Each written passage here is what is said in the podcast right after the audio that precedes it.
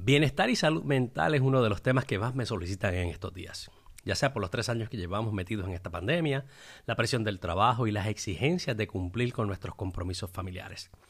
Todo esto sin mucha diversión que es necesaria para ayudarnos a balancear nuestras vidas. Hola a todos, mi nombre es Vilato Marrero y bienvenidos al podcast de hoy titulado Bienestar y Salud Mental. Uno de nuestros deberes como líderes, dueños y gerentes de empresas es promover un ambiente sano a nuestros empleados. Pero primero definamos qué significa bienestar y cómo esto impacta de forma contundente y positiva la salud mental de nuestros empleados cuando lo aplicas positivamente e intencionalmente. Significa un estado de la persona cuyas condiciones físicas y mentales le proporcionan un sentimiento de satisfacción y tranquilidad también le provee herramientas físicas y emocionales al empleado para que realice efectivamente su labor. Esto también implica que va mucho más allá del pensamiento, te doy trabajo y te pago. De hecho, los estudios indican que las empresas que se ocupan del bienestar y salud emocional del empleado muestran mayor efectividad, ingresos y ambiente laboral saludable. Esto es una realidad, ya que las empresas forman un ecosistema empresarial formado de seres humanos con diversas necesidades y es imperativo que se conozcan estas prioridades, así como sus necesidades.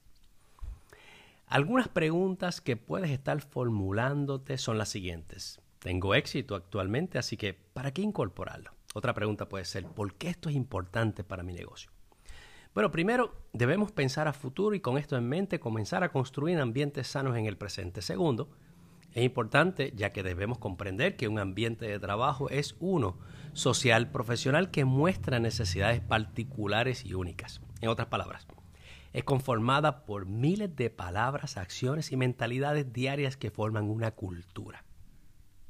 Como puedes entender, miles de estas palabras o acciones incorrectas dirigen a unas culturas a ser tóxicas, mientras que miles de palabras o acciones bien atendidas y positivas dirigen a otras culturas a ser saludables.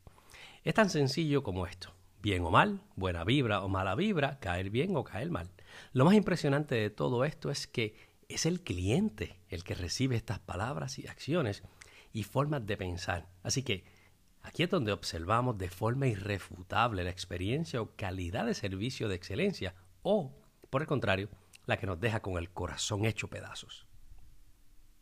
Si en alguna ocasión escuchaste que en tu trabajo debes servir como psicólogo y no le prestaste atención, es hora de escuchar atentamente, ya que es una de tus funciones, a veces secundarias y a veces primarias, y te explico por qué.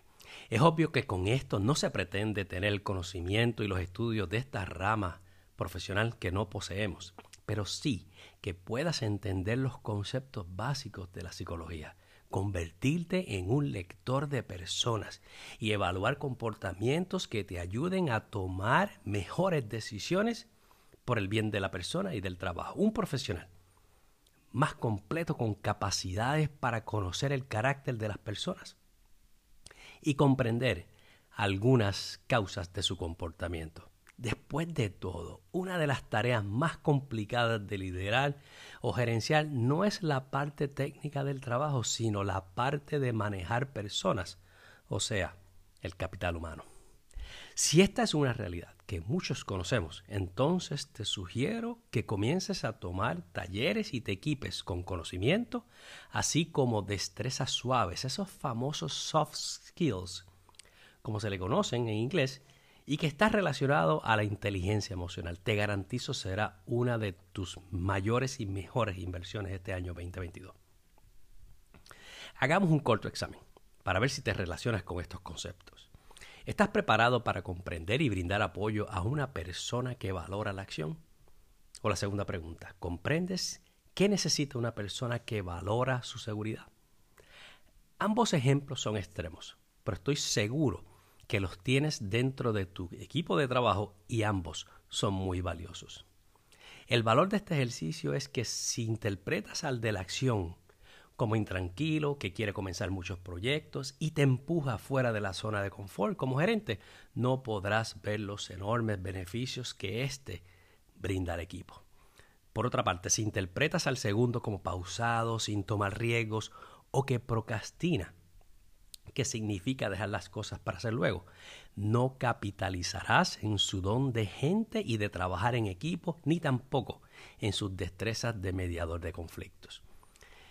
Existe un conjunto de necesidades específicas que empleados valoran y si no eres un lector de personas pierdes la apreciada oportunidad de identificar lo que los mueve. Comprender sus motivaciones, así como sus estresores, te brindan ventaja competitiva y diferenciación como gerente y líder ante otros. Por consecuente, si no posees estas destrezas, tu labor gerencial y de liderazgo se diluye. Y es ahí cuando comienzan las frustraciones por pretender hacerlos a imagen y semejanza. Y eso no es posible. Lo que sí es posible es comprenderlos, liderarlos y sacar la mejor ventaja y provecho de sus personalidades. Así que si me preguntas, ¿cómo puedo ser más productivo este año 2022? Mi pregunta, o perdón, mi respuesta será la siguiente. Lo mejor está por venir, siempre y cuando aumentes el bienestar y la salud mental de tus empleados. Les invito a escucharme todas las semanas con temas de valor que mejoran nuestro desempeño. Espero que haya sido de tu agrado y agradezco el tiempo que me regalaste. Sigue mi podcast todas las semanas o conecta conmigo en las redes sociales bajo mi nombre, Vilato Marrero.